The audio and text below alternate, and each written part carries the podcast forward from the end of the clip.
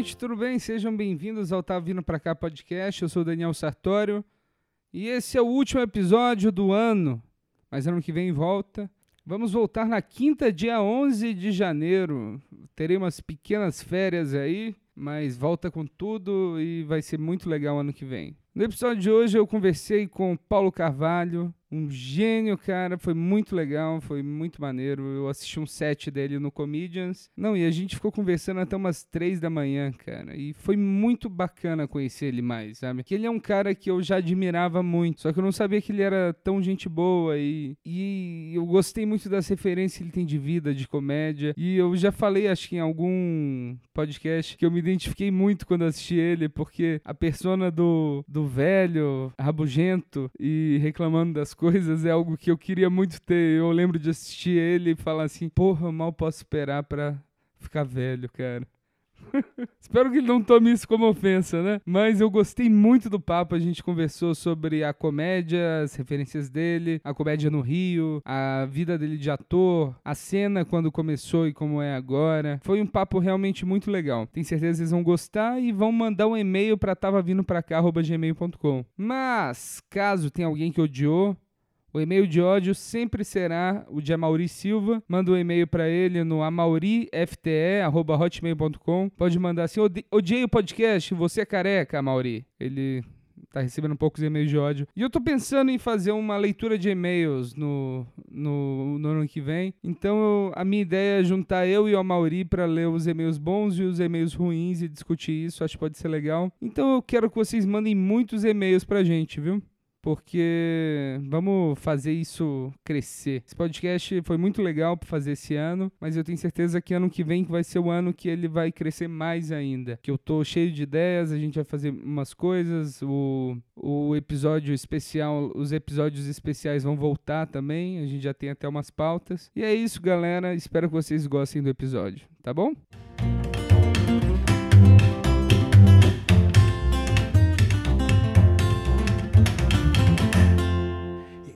Estava vindo para cá depois de fazer duas sessões no, no Comedians e, e fui convidado para gravar o, o, o Tava Vindo para cá, o podcast e tal. E estou aqui feliz da vida porque a gente está a 3 centímetros da Cracolândia. Quer dizer, quando eu sair daqui, eu já vou para lá falar com o pessoal para ver qual é a boa. Dá um oi. É, dá um oi e tal. Então é isso. Estava vindo para cá e me viciei em crack. Muito bom. Então, Paulo, cara, hum. primeiro que é uma honra ter você aqui no, no, no, nesse, nesse podcast minúsculo. Nada, que nada. Eu é que fico muito satisfeito pelo convite, é legal, eu gosto, já vi outros, outros, outras edições, eu gosto, é, é legal. Pô. Ficava perguntando, nossa, quando vai ser a minha vez? Quando vai ser a minha vez? A gente tá aqui tarde da noite, né? Tarde pra caramba, cara. Vamos ver, são, vamos ver até que são horário. 1h51. 1h51. Já estamos no sábado. Mas estamos bem, estamos bem. Estamos bem. Estamos Quer um bem. café, alguma coisa? Não, tô bem. Água, água. não pode faltar é água. Meu lance é água. Meu lance é água. Então, você tem uma carreira bem, bem extensa na, nas artes uhum. antes de começar o stand-up, né? Tenho. Você é ator há mais de 40 anos, uhum. fez muitas novelas e fiz, fiz. filmes também, Poucos. comerciais. Comerciais eu fiz muitos. Num tempo, é, eu vinha muito para cá. E aí eu via que o Marcelo Mansfield estava na Ai. fila dos testes. E eu falei, puta, perdi. Não dá, dá vontade de ir embora. Mas os caras já, já tinham saído lá, de São, lá do Rio para vir para São Paulo e tal. Mas deixei de fazer vários comerciais que o Mansfield não, não fez. E acredito que eu fiz outros porque ele também não estava, sabe? Deixei de fazer vários porque ele fez e, e, fiz muitos porque provavelmente ele não foi chamado para o teste e tal. Teve uma época que eu tinha um, um, perfil bem, bem galã, assim, magro, cheio de cabelo e tal. E isso foi rapidamente destruído, né? Assim, é, mas eu, eu sou ator, eu sou ator uh, desde os 17 anos. É, quando eu tinha uns 14, o grupo Oficina do Zé Celso foi para o Rio de Janeiro. Eu, eu, eu gostava muito de teatro. Eu gostava muito de teatro. A primeira vez que eu fui ao teatro, eu era menino e tinha um teatrinho na um teatro pequeno, o Teatro Jardel, em, na, na Avenida Atlântica. O Rio de Janeiro é uma cidade interessante porque tem teatros na beira da praia, sabe? Sim. Já teve cinemas na beira da praia e tal. É, e aí eu fui a primeira vez ao teatro, eu devia ter uns oito anos, assim. Minha mãe me botou a melhor roupa, porque tinha uns matinês, quintas-feiras para crianças e tal. E eu assisti uma peça com dois, dois, dois atores, um casal de atores, e, e me impactou de tal maneira que eu lembro até hoje de detalhes do figurino, dos figurinos deles. Legal. É. Era sobre o que a peça? Era uma história de circo, era um, um, um casal de circo, assim. A história especificamente eu não lembro, mas eles, é, a Maria Pompeu e o, e o Rosenberg, é, em cena, eu lembro perfeitamente, perfeitamente. A roupa dele, ela usava um maiô todo cheio de, de cores e tal. Veja bem, isso aí é early, anos 60, tá? Isso é antes de 64, tá? É, eu sou de 54, né? Então eu tinha menos de 10 anos. E a roupa dele era uma camiseta de regata branca, um short azul, tênis Conga, que era um dos tênis mais baratos que tinha na época. É, e ele tinha, ele fazia o homem forte, ele era magérrimo, o ator. E a piada era essa, ele ser o homem forte, ele ser muito magrinho. e aí ele tinha umas medalhas. E, e as medalhas eram de chapinha de água, de água mineral lindóia. E era visível que aquilo era. Né? Foi quando eu entendi que o teatro é uma arte da distância. Né? As coisas mais distantes parecem ser coisas que na verdade não são. Ah, né? É, um, é, uma viagem pelo, pelo o faz de conta em últimas consequências. De aparência, as camadas. É, porque na minha cabeça aquilo era a medalha dele. Quando a peça acabou, eu relembrei e falei, nossa, eram chapinhas de água mineral. Lindóia, sabe assim. E, e aí eu, fui ver, é, o, o Oficina foi para o Rio fazer é, um, uma série de espetáculos por, por semana, por fim de semana. Durante cada. Era um outro tempo, tá? As, as peças eram feitas durante de, de, de, de terça a domingo, tinha matinê às quintas-feiras para as velhinhas da fila do gargarejo, cara, tudo você tá na primeira fila. Tinha dois. Do gar... Fila do gargarejo, o é, que, que é, significa? Aquelas, porque elas sentavam na frente e ficavam com as cabeças levantadas para conseguir cima, ver, a... pra ver o palco. Então, lá, lá, lá, lá, quando elas estivessem fazendo fila do, gar... fila do gargarejo, é isso, é o pessoal que está sentado na primeira fila. E, e, tinha duas sessões no sábado, eventualmente tinha duas sessões no domingo. Era um outro, era um outro tempo. Era um tempo de, de companhias e tal. E aí o, o, o, o Oficina foi para o Rio fazer os Pequenos Burgueses do Gorky, fazer o, o, o Galileu Galilei do Brecht. E a última que eles fizeram foi o Rei da Vela, do Oswald de Andrade. E foi aí que eu falei, eu, eu quero fazer isso. Eu quero fazer isso. Sim. Quando eu era criança, eu brincava de, de fazer shows. Eu montava palcos, eu era fascinado por isso. Assim. E você chamava a família para assistir, fazer não, um show para eles? Não, eu fui uma criança, um filho único de, de um casal é, muito reservado. Eu não, eu só montava, eu montava com miniaturas.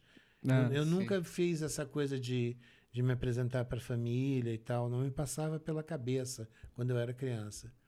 Quando eu virei adolescente, comecei a descobrir o mundo, e eu descobri ao mesmo tempo é, algumas artes importantes. assim. Eu descobri o cinema como uma arte sofisticada, eu descobri a música como uma arte sofisticada, o teatro, a literatura, essas coisas todas, as artes plásticas, essas coisas foram entrando na minha, na minha vida mais ou menos ao mesmo tempo. É, e os meus pais sempre diziam para mim que a única riqueza que pobres podem ter é conhecimento. É o que é, a, é, é porque é o que não tiram de você, né? Aquilo Sim. que você sabe é seu para sempre. Então, é, é, Mussolini. Tem uma frase dessa, acho que no Conde de Monte Cristo, né? Que o velho que tá lá. O Abade lá. Tá é, o Abade, vou te dar um negócio que nunca vão poder te tirar. Ele fala liberdade? Não, liberdade vão te tirar. Te dar conhecimento. Conhecimento. Conhecimento é isso. Você. Mussolini, eu vou dar um exemplo absolutamente. porque aí vai. vai comunista e tal. Nem sou. Mas Mussolini dizia que ele não iria se sentir tranquilo enquanto o cérebro do Antônio Gramsci continuasse funcionando. Então, é, da mesma forma que ele não mandou matá-lo, ele transformou a vida dele numa vida insalubre. Né? Ele morre tuberculose, ele era muito frágil e tal. E é isso, o conhecimento é uma, é uma arma muito importante. As pessoas, as pessoas não fazem ideia do erro que elas cometem em abandonar a escola. Eu pareço a, a, a tia Caçuleta falando, não abandone a escola, meninos. Mas é, cara, é, a, a chance que você tem de, de, de mudar a sua vida é aprender as coisas que vieram antes de você para você não fazer as mesmas merdas os quando erros, é, é, cometa novos erros, mas não os mesmos, porque é, é, é, estúpido demais, é um puta de um, de um desperdício. E mais velho você vai ficando, mais claro isso vai ficando. Sabe, assim, hoje em dia acordar vivo já está legal. assim, sabe? Já está legal. E, e, a comédia ela entrou na sua vida já, no, já na época do teatro? Não, a comédia entrou na minha vida na minha infância. Na sua infância também? É, é minha mãe é, é uma pessoa é uma pessoa divertida assim. E eles eram meu pai, meu, eu perdi meu pai há pouco tempo.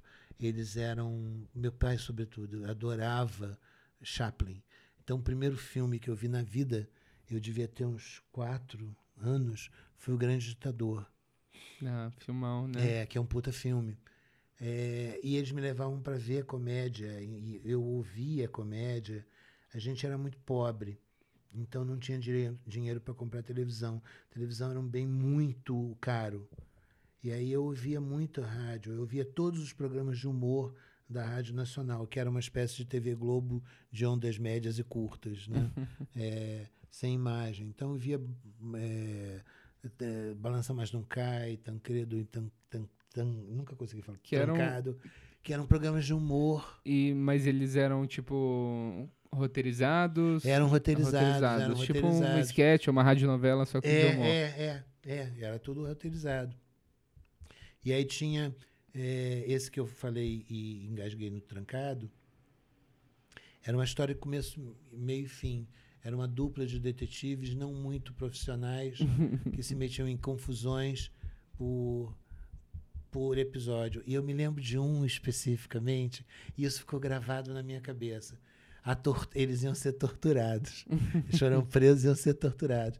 E a tortura era vestir eles de maiô e botar sentado numa pedra de gelo. Aquelas pedras de gelo, de, sabe, que parece um. Desenho animado. É, né? aquelas pedras de gelo de, de, de geleiro, né? Que a gente compra para botar no. que o cara quebra tudo para botar no. Era aquilo. Cara, eu fiquei muito impressionado com aquilo, porque eu achei que ficar de maiô, eu era muito pequeno achar que ficar de maiô sentado no gelo devia ser uma coisa horrível. Nunca... e a primeira vez que eu falo nisso, sei lá, em 30 anos, me veio a imagem de novo.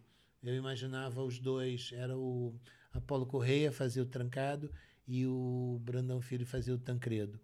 E eu, eu, eu sabia deles é, de ver na revista do rádio, um era alto e magro, o outro era baixinho. Então eu ficava imaginando os dois é, sentados de maior, sentados numa pedra de gelo. Assim.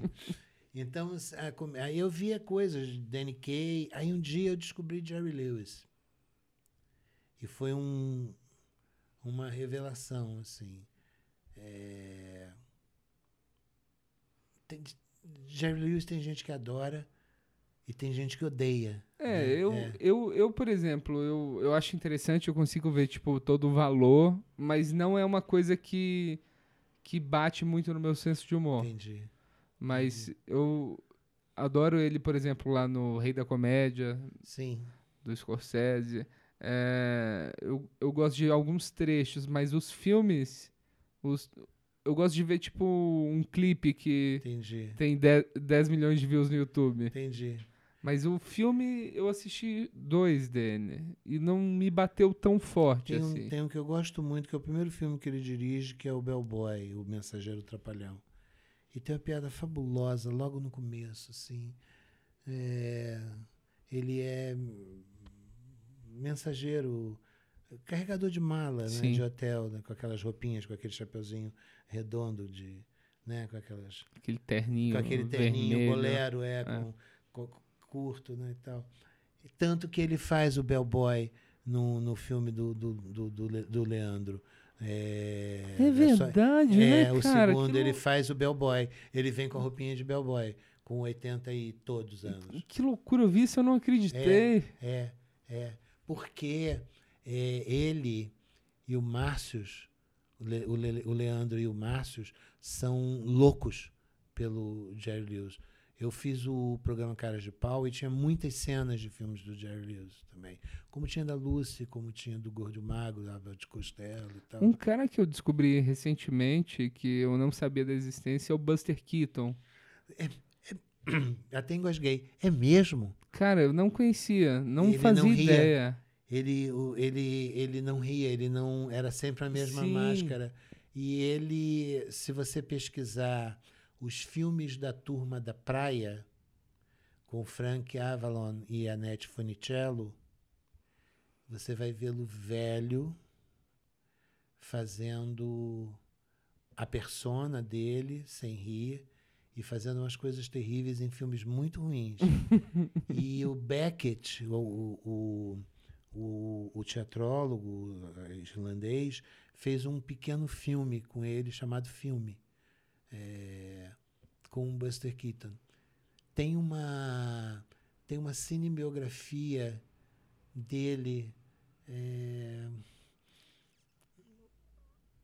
que eh, naquele tempo eh, as coisas eram mais romanceadas, né? Sim. As- as- essas coisas eram mais chapa branca, assim.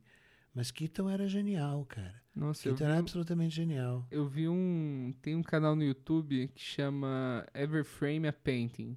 Que ele pega, tipo, os momentos do, de diretor ou de alguma coisa. Aí tem um que ele pega o Akira Kurosawa e fala de- sobre movimento. Aí tem um de comédia física com o Jack Chan. Que ele pega, tipo, toda a carreira Uhum, e fala em cima. É muito legal. Pena que é só em inglês, eu acho. Acho que não, não tem legenda. Mas o do Buster Keaton, ele mostra, tipo, a construção de cena cômica que ele tinha. Que era um Ele era negócio. absolutamente genial, cara. Era um E, e- absurdo. E, morreu pobre. Morreu pobre. Como Jacques Tati. Jacques Tati... Jacques Tati eu não conheço. Jacques Tati, Jacques Tati é, eu vou ser estúpido. E vou dizer para você assim, vou fazer uma comparação bem cretina. Jacques Tati é um Chaplin francês, tá? O, o Tati, ele fez filmes fabulosos, Monancle, é, As Férias do Senhor, Meu Tio, As, te, as, as, é, as Férias do Messias Rouleau, que era um personagem que ele tinha. Ele era um homem muito alto e magro, muito alto. Assim, ele tinha uma cara muito parva. E eu te aconselho a ver Meu Tio, Monancle, e ver as férias, as férias do Messias Rouleau. Monancle já é colorido, as férias do Messias Rouleau são em preto e branco. Tem uma série de curtas que ele fez, é, e ele era absolutamente genial.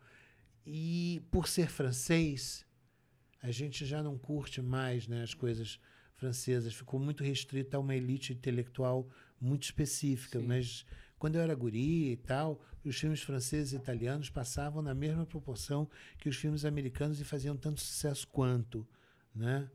É, obviamente que são é, tipos de produção muito diferentes, mas É, grandes filmes italianos, até grandes produções também, né? é, então assim, Cine Paradiso é considerado um dos É, melhores é, é. de todos. É.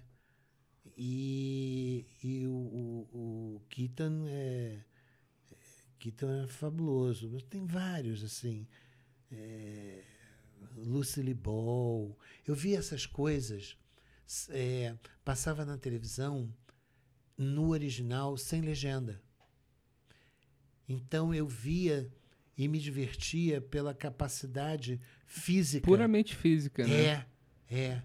As bocas que ela fazia, os olhos, sabe?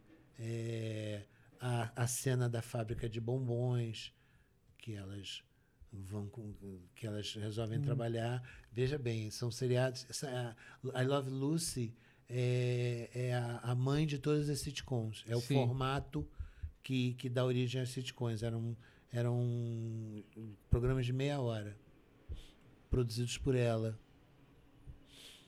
Ela produziu quatro sitcoms ao longo de sua vida. Ela foi fazendo enquanto ela estava envelhecendo. Sim. Fez filmes também, mas é... Esse I Love Lucy, é, é, Love eu não é... cheguei a assistir, mas é, ela era até uma comediante. Ela na interpretava história, uma comediante, não? Na história, ela era uma dona de casa que queria é, trabalhar o tempo todo, casada com um músico que, na verdade, era o marido dela, de fato. Era um músico cubano chamado Desi Arnaz. E ela fica grávida durante a, a, as temporadas, então a criança é introduzida na história e tal. E eram dois, eram quatro personagens os, eh, os donos do apartamento que eles alugavam e eles. É, e eram duas pessoas mais velhas e essa, a Ethel, a Ethel, eu esqueci o nome dela, trabalhou com ela até o final. Hum. Assim. E ela tinha uma coisa física, então eu era fascinado. Eu sempre fui fascinado por isso, pelo, pelo humor, seja ele é, radiofônico, é, é, teatral, cinematográfico, de circo. É, o, a, o, humor sempre me, sempre me instigou mais. Mas eu passei uma, um tempão fazendo papéis dramáticos, assim. É, é, eles dizem dessa facilidade, acho, pro... Eu, eu, eu não tenho pouquíssima noção de teatro, eu fiz teatro na escola, mas o... Esse, esse, esse negócio do comediante fazer um papel sério muito bem, é, são emoções parecidas, algo do tipo, né? Que é comum, tipo o Robin Williams, o Jim Carrey. Os, o... os grandes comediantes, quando vão representar, com raríssimas exceções, são grandes atores dramáticos. O contrário não é verdade. Nem sempre o grande ator dramático ele tem a, a, a, a dinâmica que a comédia exige. A, a, a comédia não é apenas é, o timing de, de dizer a, piada. A, comédia ela tem uma dinâmica muito própria de, e, e onde você está o tempo todo preparando a piada, você está o, o, tempo todo preparando o punchline, o, o tempo todo, o tempo todo. E isso pelo menos para mim, assim, isso interfere diretamente na minha forma de ver o mundo. Com certeza. Eu né? digo para as pessoas que eu tenho um, um, um, um, desenho animado dentro da minha cabeça 24 horas por 7, por 30, por 365, non-stop. Assim, eu posso olhar as coisas mais terríveis e lá no canto do fundinho da minha cabeça vai aparecer uma piada. Sim. Obviamente eu parei de fazer essas piadas no meio das pessoas para não apanhar e tal. Mas assim, eu sempre faço. É, mas é uma visão de mundo diferente é, do comediante, é, né? Um jeito de, é. de, de receber essas informações da vida do E eu entendo perfeitamente os que se acabam em drogas, porque é, você fazer desconhecidos rir, rirem das, das suas, da sua visão do mundo, no caso do stand-up, né, que é uma coisa meio crônica, da sua visão do mundo, é, é inebriante. E aí, quando isso passa, é, te dá uma certa tristeza, uma, uma.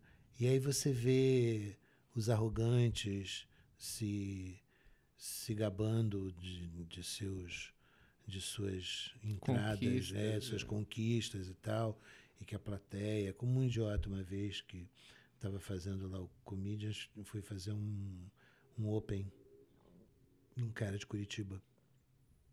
E aí ele voltou pro camarim, alguém perguntou, e aí foi bem? Ele falou, acho que sim, porque em seis minutos eu tive cinco aplausos.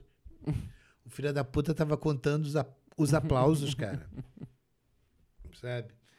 Assim, então, assim, grandes comediantes são grandes atores dramáticos. Não é à toa que Peter Sellers ganhou um, um, um, um Oscar com Muito Além do Jardim, Being There, né? que é uma história de Jerzy Kosinski. É, é, e ele não, não é engraçado, é um cara que está no nível de autismo, sabe? E que o mundo transforma numa pessoa sábia.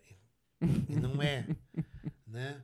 Assim, grandes comediantes são, são grandes atores dramáticos. Um, um exemplo daqui é Tony Ramos, Fernanda Montenegro, eles trafegam nos dois pontos, sabe? Eles não são todos que fazem. É. Tem um filme que eu vi na sua entrevista no, com o Jacaré Banguela, com o Rodrigo, né? Uhum. Que e foi, é um filme que, eu, que pouca gente assistiu também, mas que eu acho muito bom, que é o Palco de Palco Ilusões. de Ilusões, é. E ele é um filme que ele mostra. Eu, é um filme sobre stand-up, é o Tom Hanks, ele tá novinho. Tom Hanks e Sally Fields. E Sally Fields, e ela. A Sally Fields é uma dona de casa que ela vai. Ela quer fazer stand-up, porque ela tem essa necessidade. Ela tem, ela tem esse dom, essa, essa possibilidade. E eu acho muito interessante que tem um exercício de persona muito claro nela é, ali, né? É. Dela ir lá e fazer umas piadas meio. meio como que fala, pornográficas. É, e ela não fala é assim, assim, não, você é uma dona de é casa, dona de casa, e você tem que é falar dona disso. de casa bem, caret, bem caretinha. E é um filme que eu reassisto, assim, eu, eu desde quando eu comecei a fazer stand-up, é, eu, eu não sei se foi meu primeiro contato com stand-up, que eu assisti esse filme já tem uns 5 anos, por sorte, assim. No... É um filme do começo dos anos 80. É, né? muito antigo. Foi antes de Forrest Gump, eu acho. Muito antes. É muito antes, foi na época de, de é, Telegrama para você, é, Joe e o Vulcão, essas. O do algum, Quero Ser Grande. É, alguns filmes que ele fez com, com Meg Ryan também. É bem antes de Forrest, Forrest Gump. O Forrest Gump ele já é. Ele já é fodaço. Já, já é consagrado já é antes Você disso. ganhou né? dois Oscars seguidos, né? Como melhor ator, dois anos seguidos, por Filadélfia e por, por Forrest Gump. Ele é uma espécie, ele é um cara que todos adoram. É, uma vez eu vi uma, uma, uma, uma, matéria sobre ele na numa revista dessa, uma vez, sei lá, e chamando ele de Tony Ramos americano, assim, porque, é uma, porque o Tony Ramos é uma pessoa que todos, todos gostam muito, porque é um cara muito legal, assim, Sim. não é um idiota, sabe? Não é um, um poser idiota e tal. Eu vi esse filme, mas quando eu vi esse filme, eu já sabia o que era stand-up. Quando eu fui fazer, eu já sabia o que era. Eu não imaginava ser capaz de fazer, mas eu já sabia o que era. Então. E como foi esse começo do entrar no, no stand-up? Que você se entrou bem no início, né? É, você fez parte do, do Comédia em Pé, do Comédia em Pé no Rio. Que foi o, o, primeiro, o primeiro grupo de stand-up. Mas já tinha gente fazendo há mais tempo no, no Joe Portugal, Bruno Mota, tinha umas pessoas fazendo isoladamente em São Paulo. E eles já chamavam de stand-up? Já, já, já. Eu tenho muita curiosidade dessa época, da, da explosão que teve, né? Do, e de, tipo, todo mundo fazendo, todo mundo indo. As pessoas mais jovens, elas tomaram conhecimento com stand-up é, vendo Seinfeld que é um que ele é um comediante de stand-up, né? E ele Sim. tem uma vida comum nos Estados Unidos, normal, tal, em Nova York. Então, assim, quando a gente começou a fazer, Seinfeld tava, tava tinha acabado. É, acabou em 98. 98. É, e aí, quando a gente começou a fazer em 2005, no Rio de Janeiro, é, a gente começou a fazer em teatro e tal. talvez esse tenha sido o maior erro do Comédia em Pé, ter feito só em teatro, não abrir uma outra frente em, em bares lá no Rio de Janeiro. É, eu, eu, eu já pensei nisso, por causa da criação da cultura, né? De... É, é. O Rio de Janeiro é uma cidade muito difícil para determinados estilos artísticos. Assim, o carioca tem uma, um hedonismo um, autocomplacente muito babaca. então, assim, é, as três áreas da cidade, o Rio de Janeiro é, tem zona norte, zona oeste e zona sul. Não tem zona leste, o leste no Rio é o mar. Tá? E tem o centro da cidade, está muito descaracterizado hoje. Tal. É, na zona sul é um inferno você fazer. Porque o cara fica te olhando com a cara marrenta, falando assim, faz rir aí, ô palhaço e tal. Na Zona Norte é diferente, as pessoas vão com mais. É, vão esperando é, um espetáculo legal e se divertem e tal, não tem marra. E na Zona Oeste, dependendo do lugar onde você vai, cara, você dá boa noite, os caras morrem de rir. Mas o, o Rio, na, na, Zona Sul, eu tentei agora uma noite minha no Rio, chamado Beco da Comédia, porque era num lugar é, histórico, Beco das Garrafas, onde a, a Bossa Nova apareceu e tal. E eu errei feio. Errou? Errei muito no lugar. Assim. Eu sou um, eu sou um comediante de stand-up conhecido basicamente pelos comediantes de stand-up. Eu não sou conhecido do público, né? É, eu comecei a fazer comédia stand-up no Brasil com 51 anos de idade. Os brasileiros não gostam de velhos, não gostam mesmo. O brasileiro não gosta de velho. Então, assim, tem gente que nunca me, me chamou para fazer Comedy Central, teve gente que nunca se ofereceu para me chamar é, para ser meu representante, meu agente e tal. É como se eu não existisse. É muito engraçado isso. E, e, e eu, e eu gosto de fazer. Na minha cidade mesmo, as pessoas não me chamam para fazer. Tem vários shows. E às vezes, assim, amigos próximos não te chamam para fazer. É esquisito isso. É um. E assim, ah, eles têm vergonha de pagar pouco. Bicho, artistas se apresentam. Exatamente. Artistas se apresentam, sabe? Tem coisas que você não vai fazer mais, porque não faz sentido, porque você já tem experiência e tal. Mas fica sendo tão deselegante, sabe? Assim, porque não chamam nem para assistir, sabe? É muito Sim. esquisito. Mas que aí vira um negócio que pode entrar num círculo vicioso também do, por exemplo, eu, eu, eu moro no Rio, eu tenho uma noite lá. Aí eu vou te convidar, a noite ela me dá prejuízo de 100 reais por noite, que é o que costuma dar do, nas noites que a gente produz. E Aí eu quero te chamar, mas eu não sei se você toparia pelo cachê que eu teria para você ou tipo por ser um show menor. É, eu particularmente não eu eu me relaciono com a realeza Exatamente. e com a não realeza. Eu não tenho essa não. Eu não quando eu venho aqui eu não vou procurar só os amigos que estão bem é, no stand-up não é, série A é série B, e se bobear série C. Eu não tenho essa não, cara. Se é um lugar legal para me, me apresentar, é, se são pessoas. Às vezes, cara, é mais importante as pessoas com quem você vai, vai fazer. É, eu tô velho demais para ser vaidoso, sabe? Muito velho para ser vaidoso. Eu não tenho, eu não tenho essa vaidade. Eu não, é, eu ajo de acordo com a minha com a minha idade, não uso calça de tergal. É, sou um, um, tiozão do rock and roll, que, que é música de velho, rock, né? Que os velhos que os escutam. É, mas eu, eu gosto de conhecer pessoas, de, de fazer é, em lugares que eu nunca fui, assim. Tem um lugar que eu adoro fazer, a noite do, do, do Guto, Lá no Rota. Não, não. Não, é lá, o... em, lá em.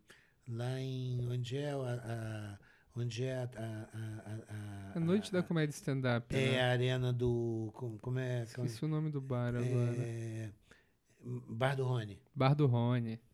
É, é onde é o campo do Corinthians. Como é o nome desse bairro? É o. É Itaquera. Itaquera.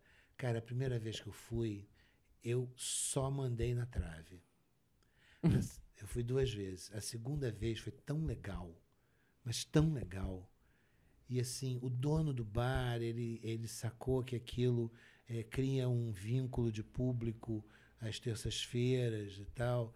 E aí ele investiu, tem um, uma luz legal. É um dos poucos lugares que tem uma luz decente, de bar que tem uma luz decente. É, o, o ao vivo lá em Moema tem, o ao vivo music tem uma luz decente para um palco pequeno, é um lugar muito legal, é. mas é um lugar difícil. Eu ali foi uma das minhas piores apresentações na vida. Eu digo que quando você vai mal, é, as piadas passam correndo, passam rentes por cima da cabeça do espectador e se estouram nas paredes atrás, então ficam escorrendo é, estilhaços de piada. E você na... fica vendo ela escorrendo no é, chão é, inteiro. Você vê elas passando e batendo na parede. Nesse dia foi tão ruim, tão ruim, tão ruim, que as piadas desviaram da parede, abriram a porta do bar e saíram correndo, cara, por Moema. Assim, minha mulher estava comigo e falou: O que, que aconteceu? Eu falei: Cara, eu não sei. Eles me odiaram quando eu dei boa noite. Sabe? Tem isso também. Isso rola muito, né? Rola. Do, e eu acho muito. Eu acho que. A, eu tenho vários amigos que foram em vários shows meus, assim. Eventualmente, nos shows que a gente faz, tem, sei lá, algum colega meu que não vai bem. Sim. E, tipo, eu já vi o cara arrebentar várias vezes, ele não foi bem aquela vez. Sim. Aí meus amigos acham que ele é, é ruim por causa disso. Não. E, tipo, Claro as pessoas têm essa mania de julgar por um, um set, né? Sim. E, e geralmente as, as pessoas têm que julgam e tal, elas não são exatamente é, expert Não. né, em stand-up ou qualquer outra coisa, né? Assim, e, e ir mal é, é uma coisa natural. E necessária. É pra- natural. Assim, mesmo os atletas, cara. Eu fui atleta. Eu fui, eu fui nadador e fui jogador de polo aquático. Você tem um momento que você vai crescendo, vai crescendo, vai crescendo, vai crescendo. Aquele teu ápice, ele, ele, ele vai reto e de repente você declina. É, é assim com, com todo mundo, sabe? Tem, tem é, a, a humanidade, ela te dá limitações também. Então é estúpido você nunca, você achar que você nunca vai, vai falhar, vai errar, entendeu? E erra-se em tudo. Erra-se no show de stand-up, erra-se no jogo de futebol, brocha-se na cama, que é um erro do caralho, entendeu? Essas coisas acontecem, elas, elas são da vida. O fato de você falhar não torna você ruim e não pode ser usado como um, um, um empecilho para que você tente se esforçar mais e tentar superar o teu erro se você for esperto bastante para perceber qual foi a sua falha. É. Porque uma vez eu fiz um show no Rio e era dentro de um restaurante. Era um evento, um lugar fechado. As pessoas estavam comendo. Aí o comediante que entrou antes, ele tem uma regra de ouro, assim. Em lugares onde as pessoas comem, onde você está vendo a comida dentro da boca das pessoas e a comida dentro da boca das pessoas está vendo você, você não usa piadas escatológicas. Você não fala de cocô, xixi, peido, não fala. Não fala porque tem gente muito sensível com isso. Eu, por exemplo, seria um que ia me levantar e ir embora. Porque é, é a minha dificuldade. Claro. Eu não faço piadas sobre isso. Então, é, o cara tá lá falando, ele começou a falar, de repente a coisa foi para dentro do banheiro, e aí foi eu que estava dentro do vaso, e assim, e as pessoas cruzando seus talheres, as pessoas foram parando de, de, de, de comer e ficaram putas. E aí, quando eu entrei, o público estava lá embaixo. Então, você tem que trazer aquelas pessoas, a atenção das pessoas e tal. Uma outra vez, no interior de São Paulo, um, um, um, outra vez no interior de São Paulo, o comediante resolveu fazer uma brincadeira com com alguém da plateia e porque o, o cara estava o cara estava incomodando ele porque o cara estava falando, mas o cara não estava incomodando a plateia, só ele estava ouvindo. Então ele foi grossíssimo com as pessoas, com o cara e as pessoas ficaram putas com ele. Quando ele perdeu o público, em vez dele me chamar, eu ia encerrar o show. Em vez dele me chamar, ele continuou fazendo um número que terminava com o filho depois de uma grande, o filho pequeno depois de uma grande é, diarreia ter cagado a parede toda e tal, assim, as pessoas estavam loucas, cara. Eu entrei, cara, era um silêncio mortal, assim. Aí eu achei pessoas mais maduras no meio da plateia, comecei a fazer para eles, tal. Aí veio vindo, veio vindo, veio vindo. Esse cara lá do, do evento do Rio, quando ele acabou, ele falou: Porra, a plateia é difícil, os caras não estão não teve, ele não teve a percepção de ver a cagada que ele tinha feito. Você tem que ler seu público. Você tem que entender. Você manda uma piada e ela não funciona. Depois de um certo tempo, você tem é, instrumentos para perceber: isso eu não devo fazer, vamos fazer outra coisa. Tem, piada, tem gente, plateias que adoram palavrão, tem outras que detestam, tem pior, plateias que gostam de escatologia, tem outras que detestam. Você tem que saber ler isso. É, isso vai tendo ferramenta para ir direcionando seu e aí, material. Se você né? vai mal e se você tem um entendimento de onde você foi mal, as chances de você acertar na próxima vez são bem grandes. Agora, se for uma besta, se for um vaidoso, se olhar seu próprio umbigo, vai continuar errando. Não tem, não tem outra explicação vai continuar errando, vai continuar errando, vai errar, vai errar, vai errar, vai errar, e vai culpar a plateia. A plateia nunca é culpada, com raríssimas exceções. A culpa é sua. Se as pessoas não riem da sua piada, é porque ela não foi engraçada, porque você entregou ela mal, porque você desenvolveu ela mal. Assim, nem sempre aquilo que é muito engraçado dentro da sua cabeça é engraçado para estranhos, é. né? Sim. E às vezes até o que é engraçado já foi provado com várias plateias pode ser. Varia. É, varia. Não o é uma ciência exata. O né? Comedians mesmo, cara, você faz três sessões. Faz três sessões. Não tem uma repetição do clima de uma plateia para outra. Uma vez eu fiz.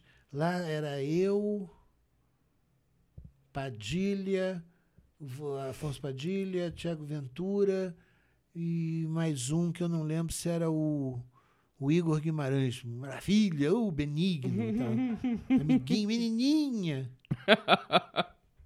Não tem o sovaco preto. Eu adoro ele, adoro ele, adoro ele.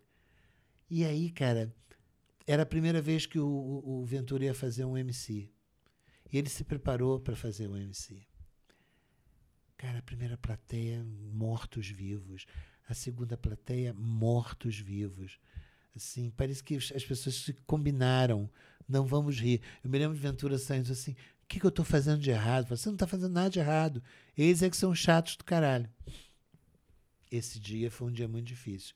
Aí entrou a plateia supostamente mais difícil. A, de, é a última. A última. Que nego chega bêbado. Nego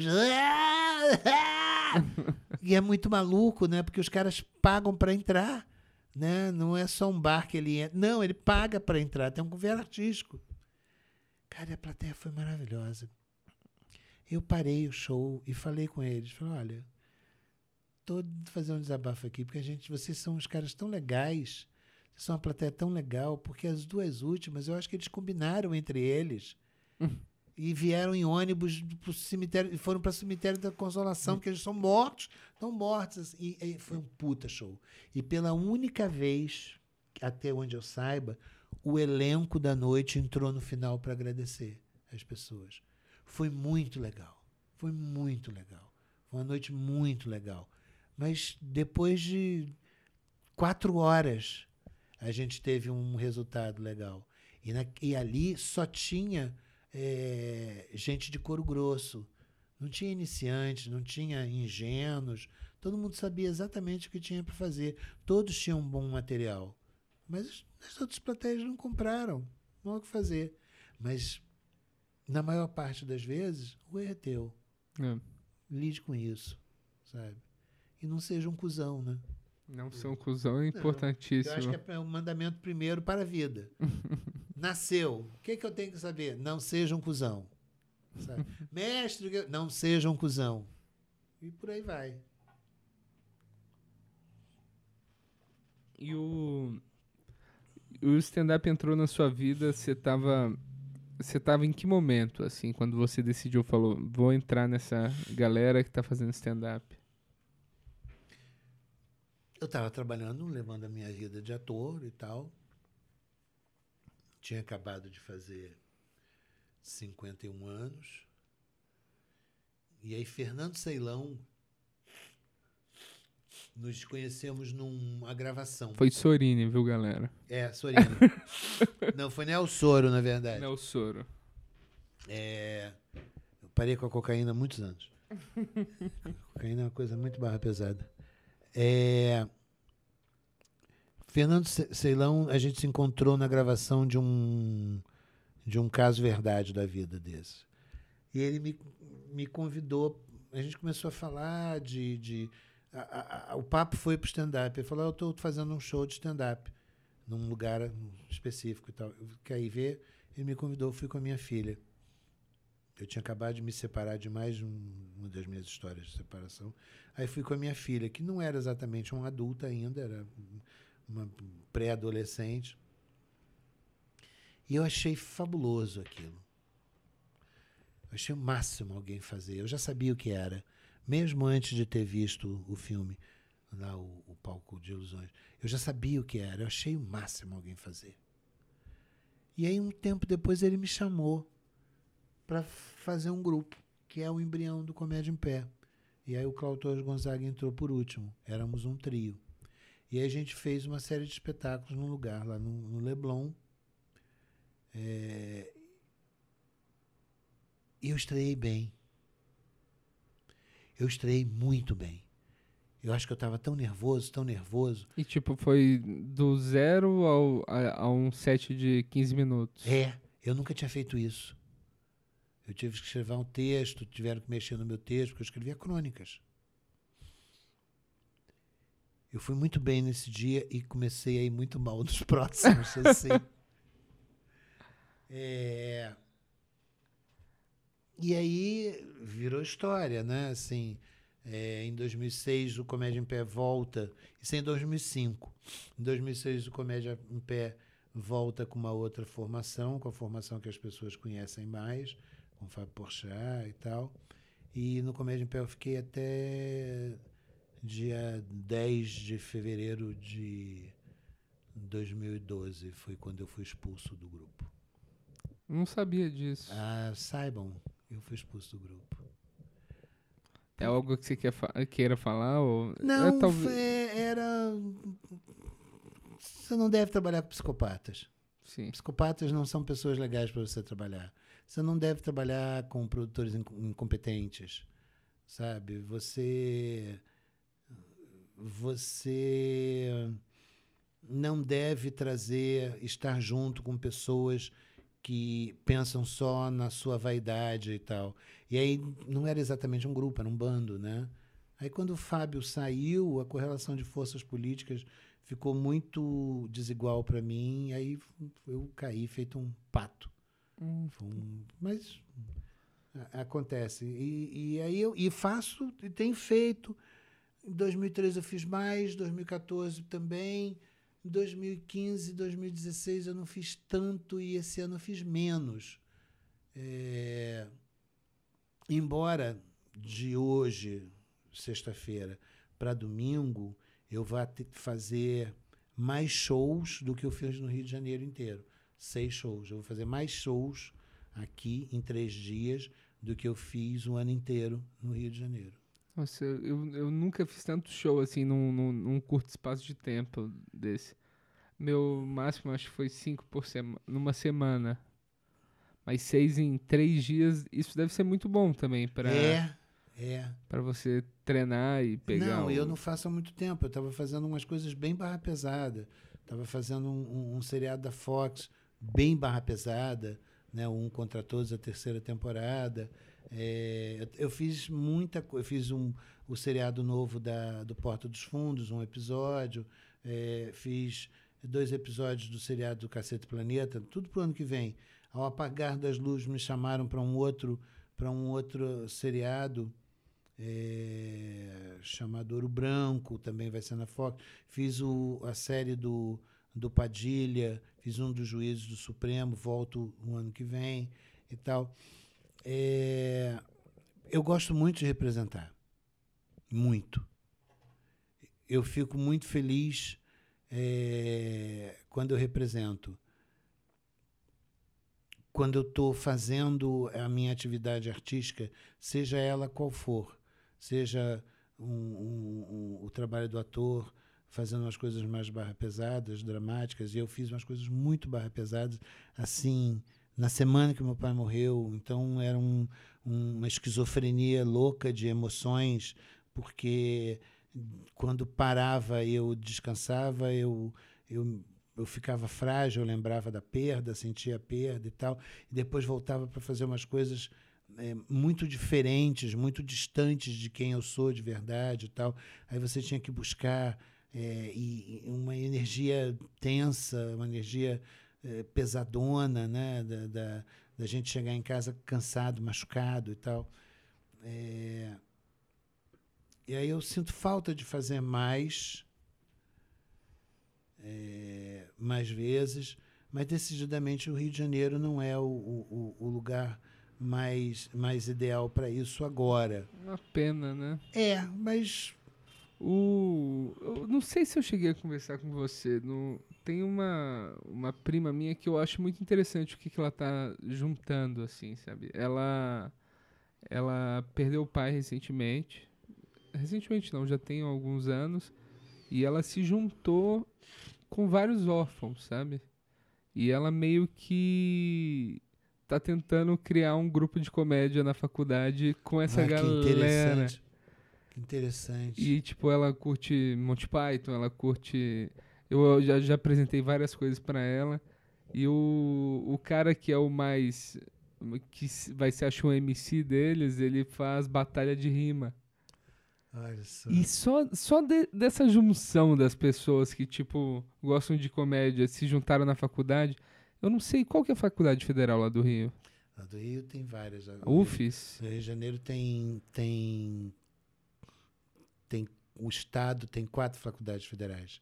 É, Tem a UF, em Niterói, tem a Universidade Federal Fluminense, a Universidade Federal do Rio de Janeiro, a Unirio e tem a. é, acho que é a Unirio que ela tem faz. a, a Unirio é, é na URCA.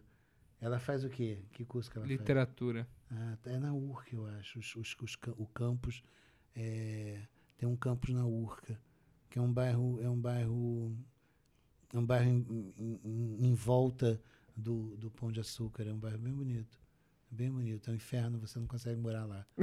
Você não consegue morar lá, porque eh, nunca sai no, no- nos classificados. É uma coisa de boca a boca. O Roberto Carlos mora lá, na URCA. Ah. É um bairro legal. Mas eu acho que a comédia ela tá, ela tá, ela tá dando uma mudada que eu acho que pode ser bom também, tá? Acho que você acha que hoje o, o stand-up ele tá maior do que na época que estourou o Clube da Comédia e o, e o Comédia em Pé? Eu acho que ele está mais profissional. Mais profissional. Eu acho sim. mais profissional. É, A profusão, antigamente não tinha tanto solo assim, né? A profusão de solos é, é enorme. Vários comediantes têm seus solos já prontos.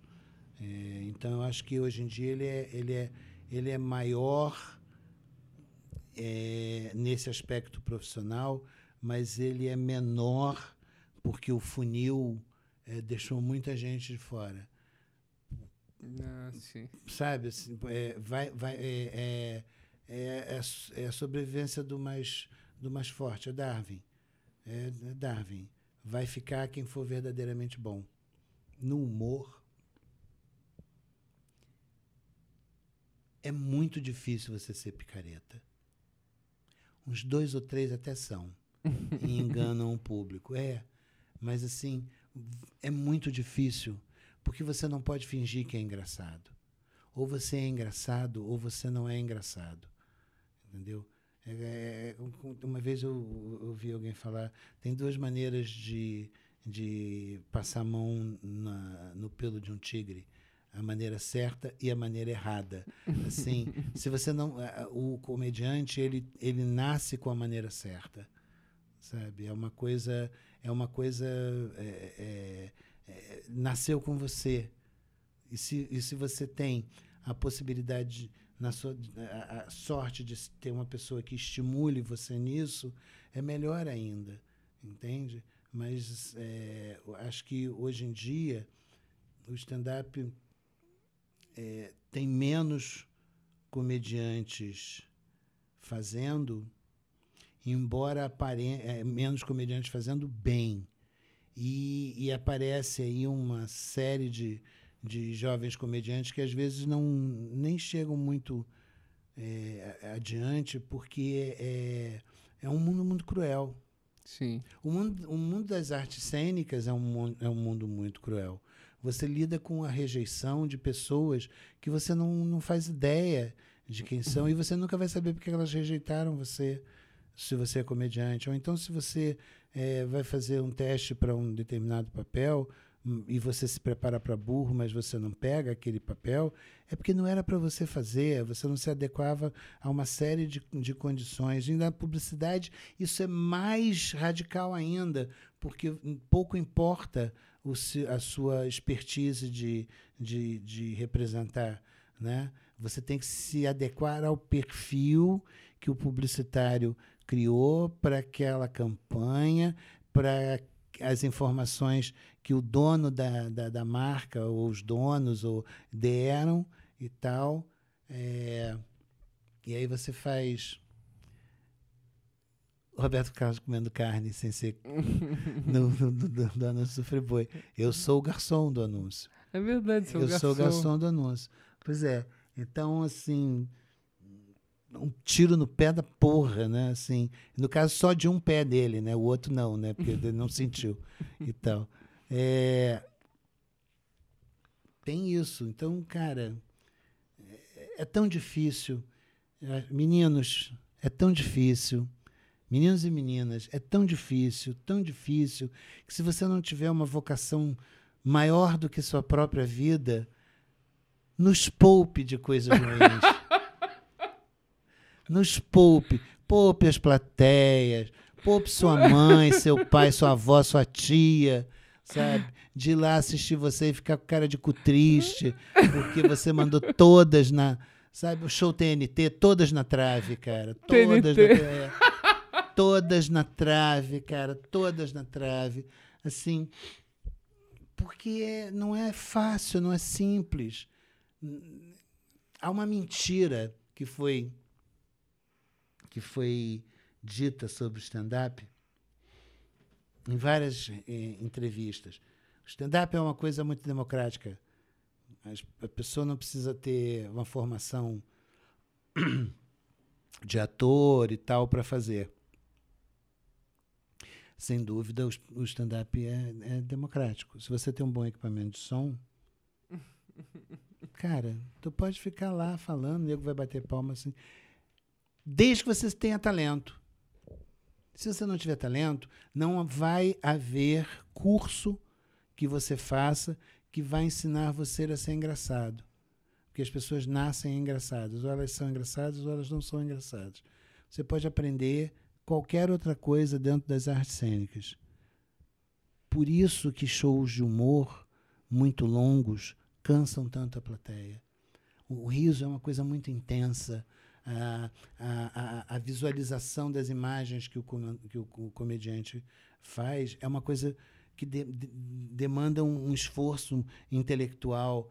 Assim, um show de humor bom, ele deve ter no máximo uma hora e vinte. Bill Cosby, entre um, um assédio e outro, fazia shows de duas horas e meia, dois shows por dia. Duas horas e meia, sentado. Um esforço abs absurdo. Um esforço absurdo, ele já velho, entendeu? Tem isso, quem assistir, acabou de entrar agora na, na, ah, na Netflix. Netflix, o Comedians, e tem um momento que o, o Jerry Seinfeld se encontra com ele e tal.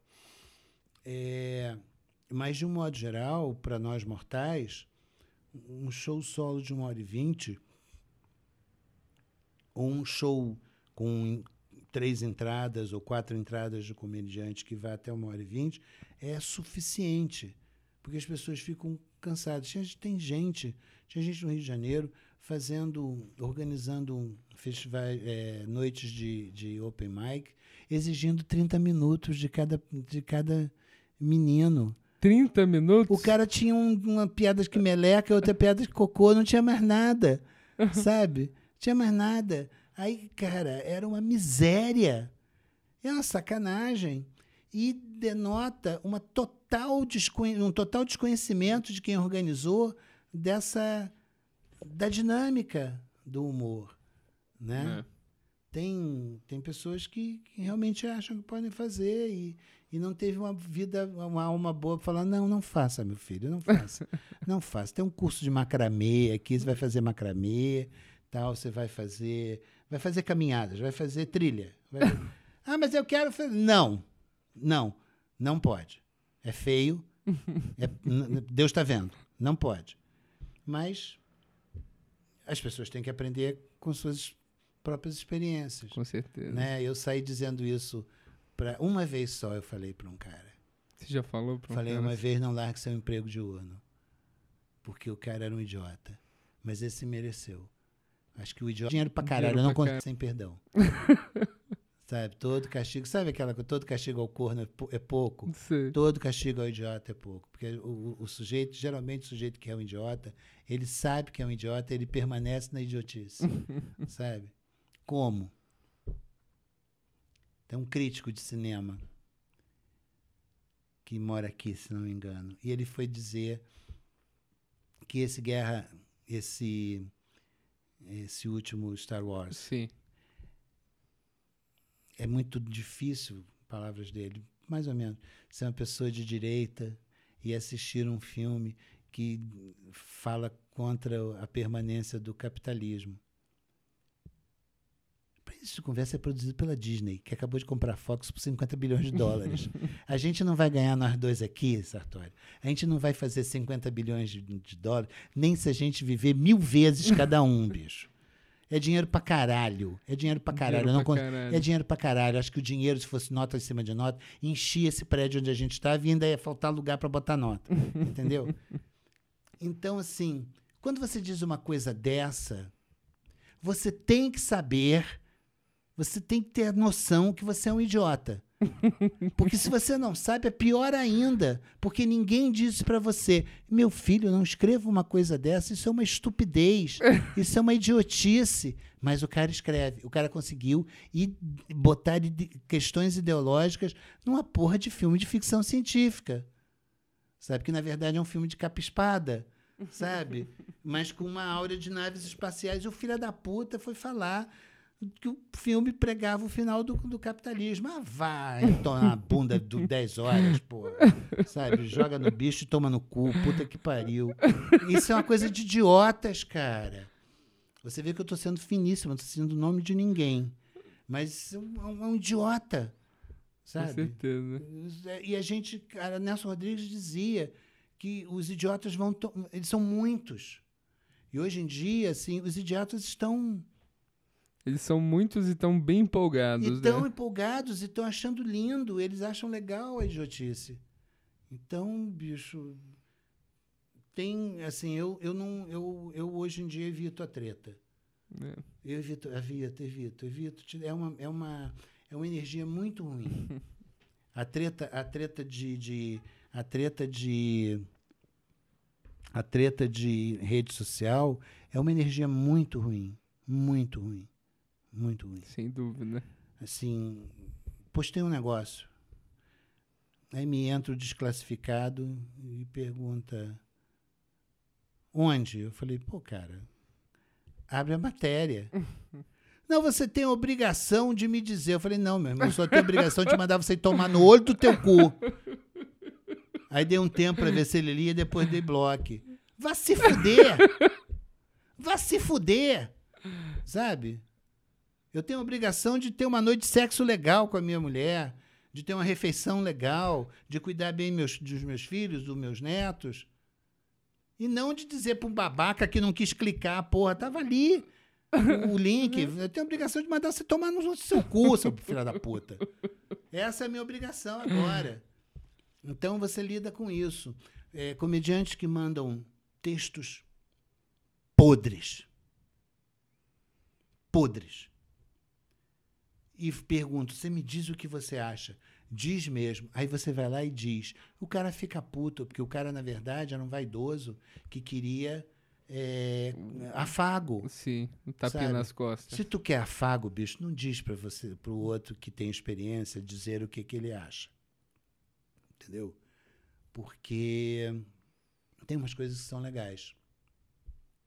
Tem outras coisas que você tem gente que escuta, né? Olha, tá precisando elaborar mais isso. Tá indo muito rápido pro punch. Ah, isso aqui já foi feito, cara. Não, não repita isso. Então. O cara, ah, tá, tá. Mas tem um outro que. E tem o pior. Tem o que acha que pode ser engraçado com você o tempo todo, porque você é comediante. E aí Isso te é trata. terrível. Cara, e não, e aí. Quando começa a me chamar de Paulão, eu falei, ela vem merda. Porque é uma intimidade que eu não dou, ninguém me chama de Paulão, sabe? É, só amigos me chamam de Paulinho ou de Paulão. O Murilo Couto, por exemplo, só me chama de Paulinho. É, o, Léo Lins também, porque é uma brincadeira do tempo do Comédia em Pé da gente. Vai Paulinho, vai Paulinho. Que era um funk. vai lacrar, vai lacrar, virou vai Paulinho, vai Paulinho. É, aí o cara, de repente, é grosso com você, fazendo uma, uma gracinha, é, porque ele acha muito natural ele estar sendo grosseiro com você, achando que está fazendo humor, porque afinal de contas, você é comediante. E você tem que aguentar tudo. Vá né? se fuder. sabe? Enfia o dedo no cu e rasga, porque não é assim. Algumas pessoas são de boa, outras não são. Esse aqui, às vezes é, às vezes não é. Sabe? Sim. E aí, quais são as novidades? Falei assim, novidade é essa intimidade que eu nunca te dei. Porra. Sabe? Aquele cara que vem dando Sim. tapinha nas costas. É. Pô, massa, cara. É, Paulão, não. Tô brincando. Tudo bem. Ai, olha só, fiz o mesmo.